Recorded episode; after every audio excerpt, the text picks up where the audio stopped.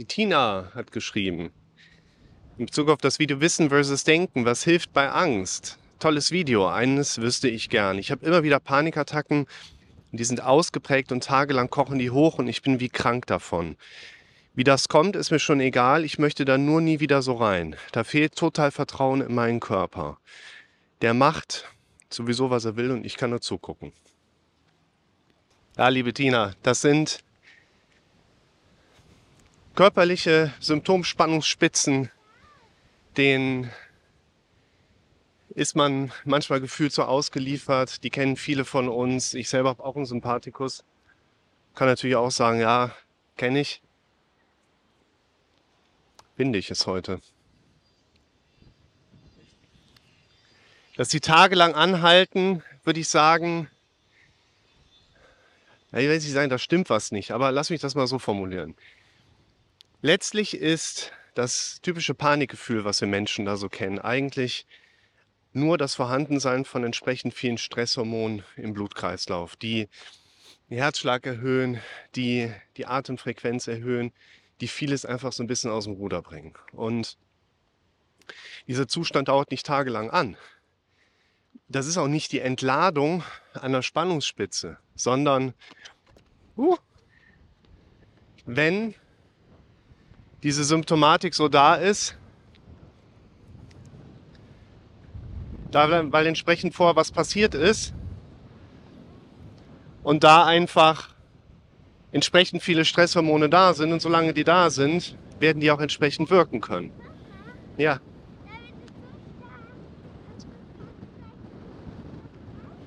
Der Wind ist heute recht stark, das stimmt. Lass dich nicht hier runterwehen.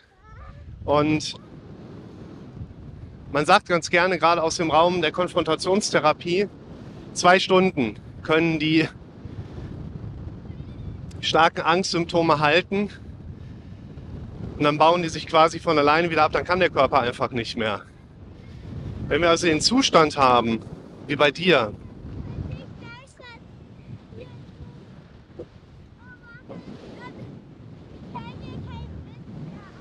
ganz schön windig, ja. Wenn wir also einen Zustand haben, der über Stunden und Tage anhält,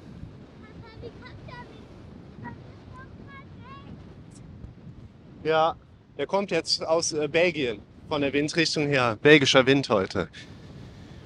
Das heißt, wenn das über Tage anhält, dann liegt das nicht an derselben Ursache. Es wird aber wahrscheinlich an der gleichen Ursache liegen.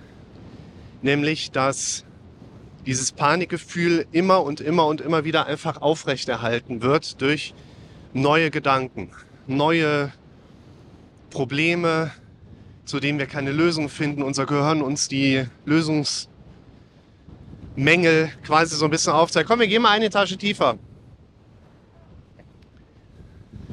Einer der Zweiter Weltkriegsstrände hier, Uncle Beach. Oh, ich sollte vielleicht auch jede Stufe nehmen. Und da sollten wir auf die Suche gehen.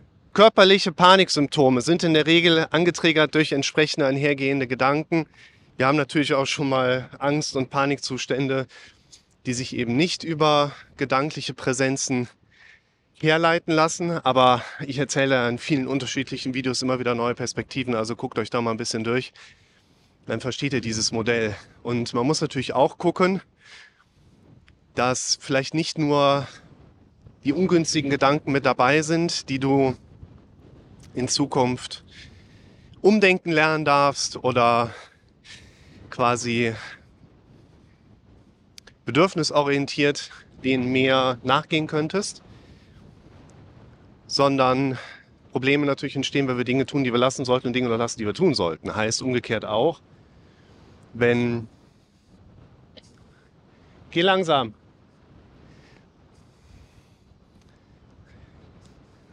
Kind auf der Mauer. Wenn einfach da spezifische Gedanken noch fehlen, die da sein könnten und entsprechend etwas Ruhe mit da reinbringen könnten, dann dürfen die auch dahin trainieren. Aber auch ganz wichtig, gerade wenn solche Zustände über Tage anhalten, da muss man natürlich auch mal schauen, liegt da vielleicht auf der körperlichen Ebene was vor, was man in den Griff kriegen kann. Und zwar schnell in den Griff kriegen kann. Bedenkt immer auch, dass ihr so ein paar Standard. Ja. Achtung, Schlauch. Komm mal zu mir rüber, hier fahren noch Reiter. Es gibt so ein paar Sachen körperlich, da sollten wir uns mal gerade Gedanken drüber machen. Erstens, wir kriegen körperliche Paniksymptome, wenn wir zu wenig Wasser trinken. Wir kriegen körperliche Paniksymptome, wenn wir zu viel Koffein reingeben. Wir kriegen körperliche Paniksymptome, wenn wir rauchen und Nikotinintus haben. Wir sind stärker als der Wind, das ist richtig. Wir kriegen körperliche Paniksymptome, wenn wir unterzuckert sind, wenn wir das Falsche gegessen haben, wenn wir zu viel gegessen haben. Stichwort Röhmheld-Syndrom. Wir kriegen Paniksymptome, wenn wir Sachen gegessen haben, die wir nicht vertragen. Nehmen wir mich, Laktoseintoleranz.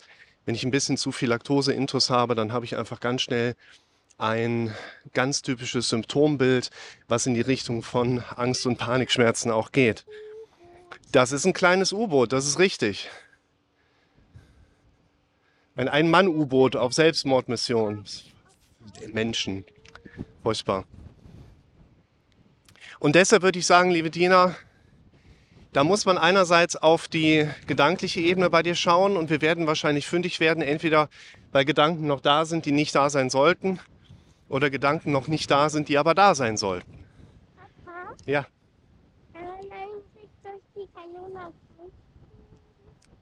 lass mal gucken gehen.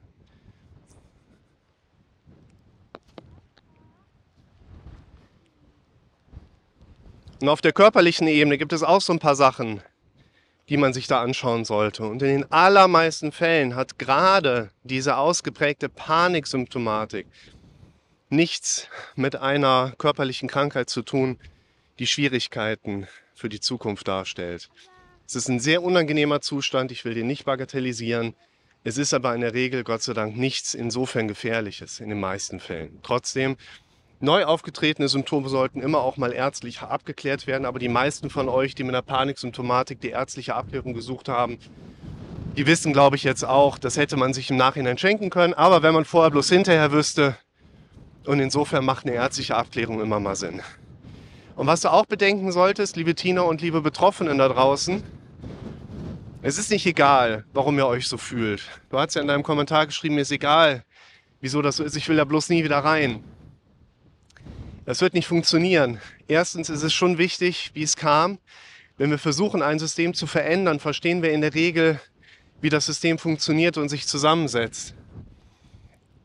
Also sollten wir neugierig sein und herausfinden wollen, welche gedanklichen Präsenzen können vielleicht diese Problematik da immer wieder auch mit antriggern.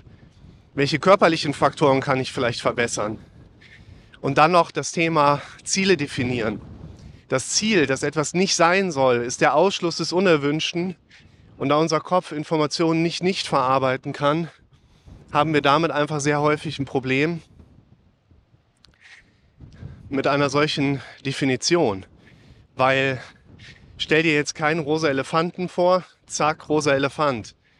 Ich will bloß nie wieder eine Panikattacke bekommen. Unser Gehirn verarbeitet Wörter in der Regel schneller als ganze Sätze. Und wenn ich dir sage, ja, so typisch Rettungsdienst, ich habe da versucht, die Kollegen früher, Kolleginnen auch so ein bisschen zu sensibilisieren, wenn da jemand gerade im RTW liegt und man sagt, die brauchen jetzt keine Angst zu haben, die Schmerzen gehen gleich weg, weil der Notarzt kommt gleich. Und wir wollen ja auch nur einfach sicher gehen und Schlimmeres verhindern. Ja? Hypnotherapeutische Tranceinduktion nennt man die auch. Unser Gehirn verarbeitet Wörter schneller als ganze Sätze. Das heißt, du brauchst auch andere Ziele. Schau dir mal das Video an, schon was älter. So kannst du Ziele vernünftig definieren. Als ein rotes Thumbnail. Wenn ich dran denke, verlinke ich es euch. Wenn ich es vergesse, schreibt es in die Kommentare. Und das ist ein wichtiger Punkt, dass wir eben auch sagen, deine Zieldefinition, keine Panikattacken mehr zu haben, ist in dem Sinne noch keine gute Zieldefinition, an der du auch mal schrauben solltest. Und wenn wir dann anfangen, uns mit den Details so ein Stück weit zu beschäftigen, also welche Gedanken sind da, welche könnten mal einen wichtigen Platz in meinem Leben spielen und sind aber vorher noch nicht da gewesen. Also welche darf ich dahin kreieren?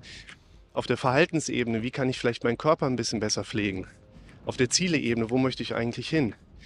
Dann sind wir vielleicht auch nicht unbedingt in der Zone, wo wir sagen, uns geht's gut und wir fühlen uns wohl.